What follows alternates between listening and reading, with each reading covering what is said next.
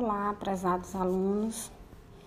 Estamos aqui para retornar ao nosso podcast inicial sobre títulos de crédito, respondendo à atividade referente à unidade 2, a partir da questão número 13, já que as primeiras questões estão no podcast número 01. Quem fala aqui é a professora Jenny Marques e esse podcast é para os alunos do curso de administração.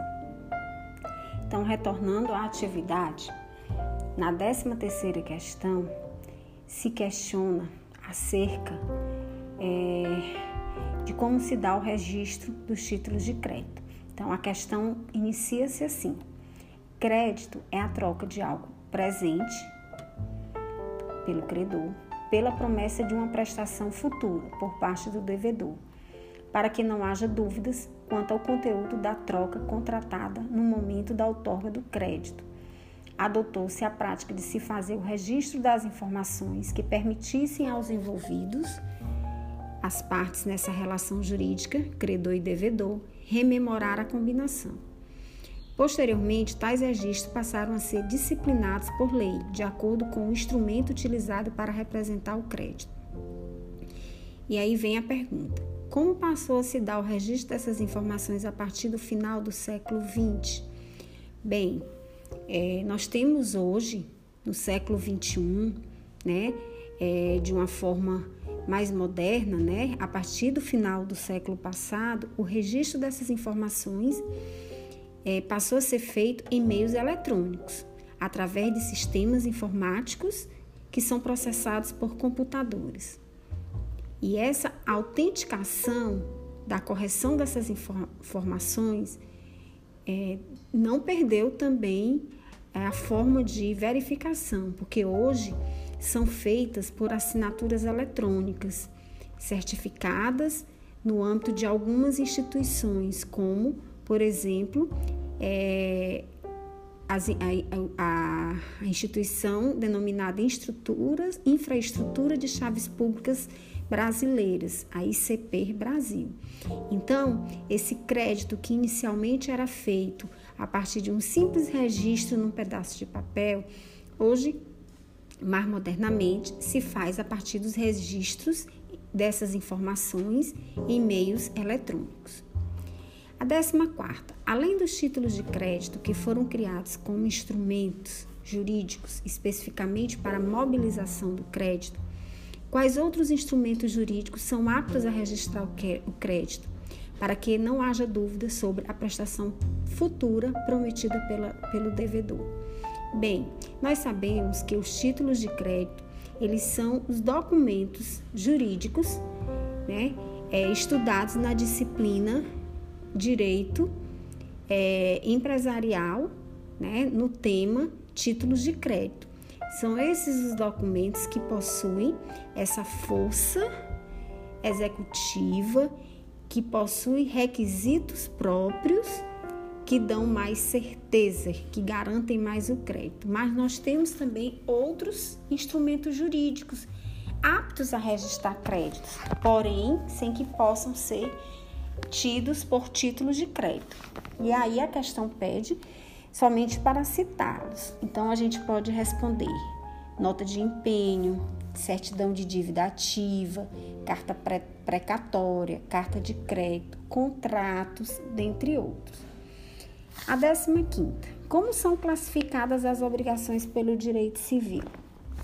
Bem, as obrigações pelo direito civil, de uma forma geral, elas são classificadas em obrigação de dar, obrigação de fazer e obrigação de não fazer. No que toca aos títulos de crédito, a, a questão não pergunta, mas é importante a gente é, falar como a natureza do título de crédito, né, o objeto é, de satisfação do credor é valores pecuniários, então é obrigação de fazer, tá? A questão 16. Os títulos de crédito somente instrumentalizam obrigações de dar bem fungível. E como se instrumentalizam as obrigações de dar bem infungível, de fazer e não fazer? O bem fungível é o que, que é uma coisa fungível, um bem fungível? É aquele que pode ser substituído. O infungível é aquele que não pode ser substituído. Então, respondendo à questão, é, nós podemos dizer que através de outros instrumentos jurídicos aptos a registrá-los, desde que não seja título de crédito. Isso por quê? Porque se for bem fungível, né? Já que o iniciado da questão já adui, já, já, já dá essa afirmação que os títulos de crédito somente instrumentalizam, né? registram obrigações de dar bem fungível, bem insubstituível, né? Então, é, outros instrumentos, né, no caso, para instrumentalizar ou para registrar a obrigação de dar bem infungível, que no caso é de fazer e não fazer, nós utilizaríamos é, outros instrumentos jurídicos né, aptos a registrar essas obrigações infungíveis, desde que não sejam títulos de crédito. A questão 17 pergunta: quais os valores mobiliários que identificam, que se identificam como os títulos de crédito? Bem, é, nós temos as debêntures e a nota promissória comercial. 18 quais os títulos de crédito que dificilmente se classificam como valores mobiliários. A nota promissória cartular e a duplicata, em razão de sua estrutura. 19. Defina solidariedade passiva.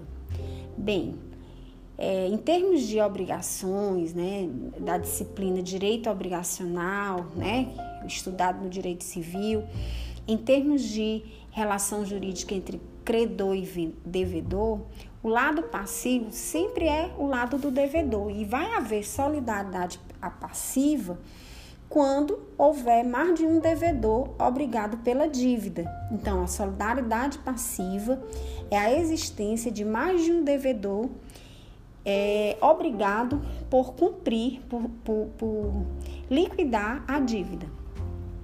Está no, no Código Civil, artigo 264. Questão 20.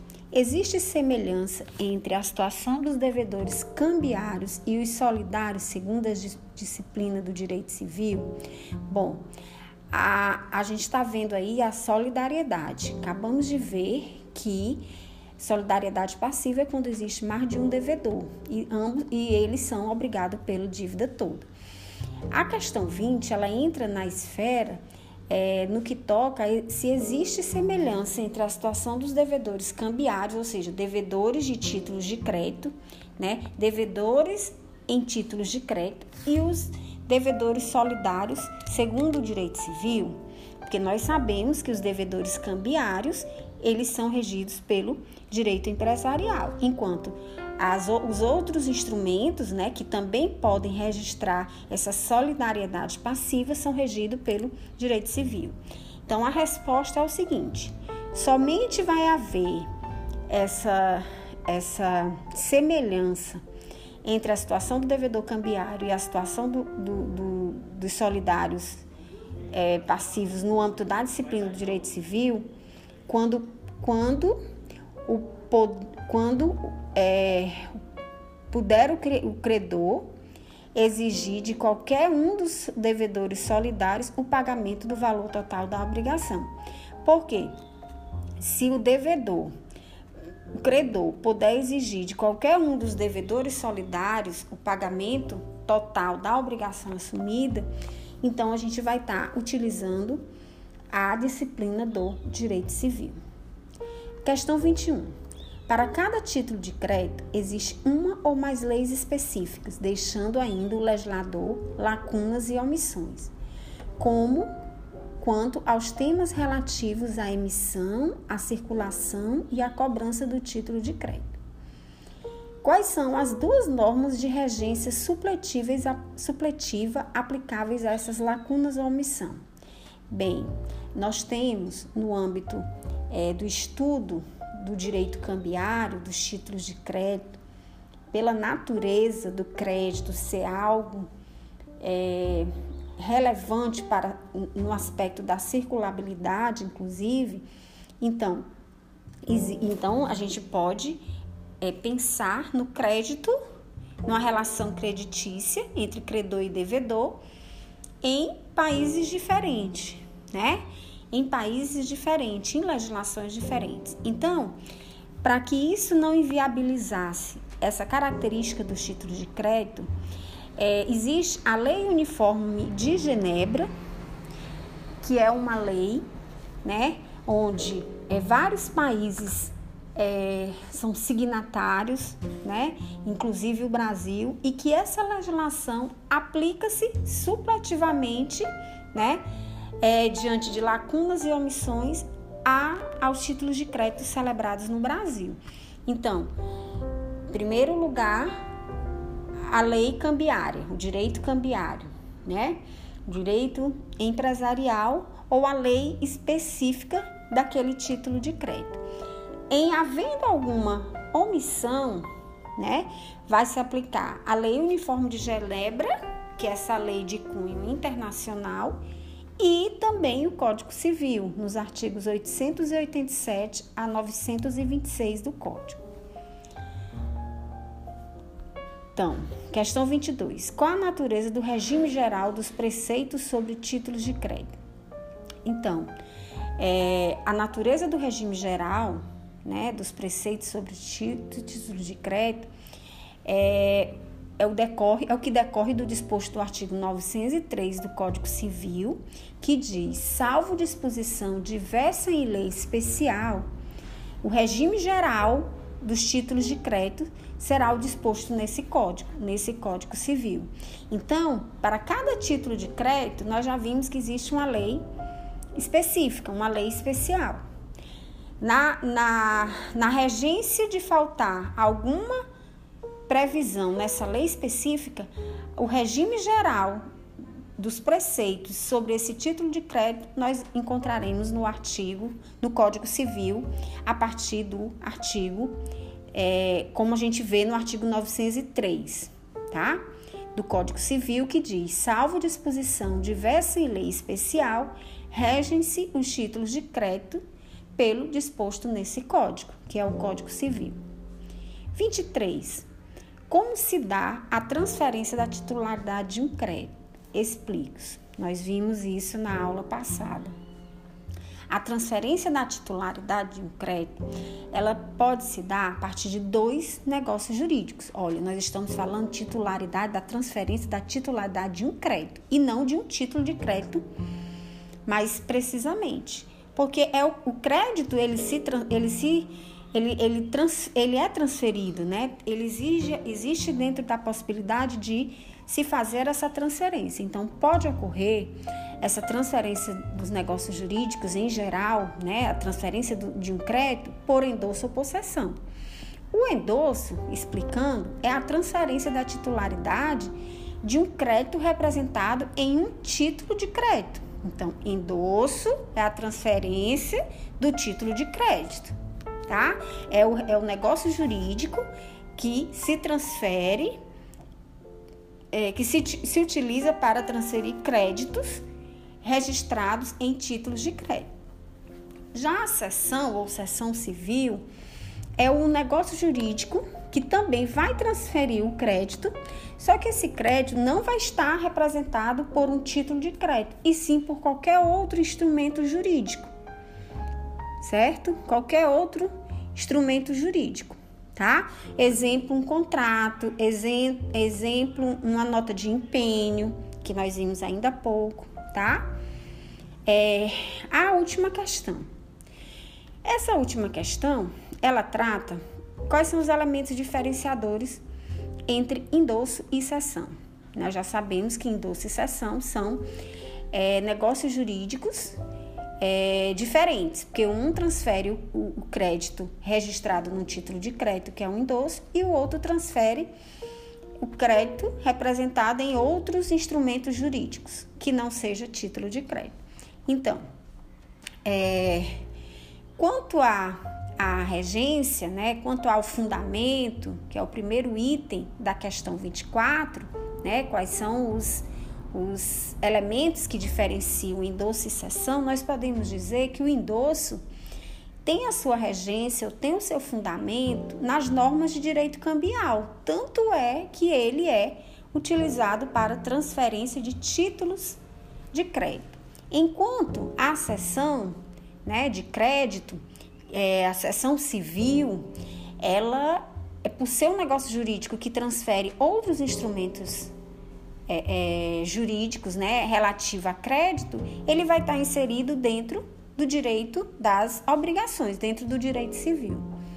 Quanto às partes, né, a, a nomenclatura que se dá às partes envolvidas nessa relação, endosso, nós vamos ter o endossante e, os, e, e no aspecto de quem vai alienar, né, de quem vai repassar, nós temos o endossante e o adquirente, o endossatário. No aspecto do, da sessão, nós temos o cedente e o cessionário, tá?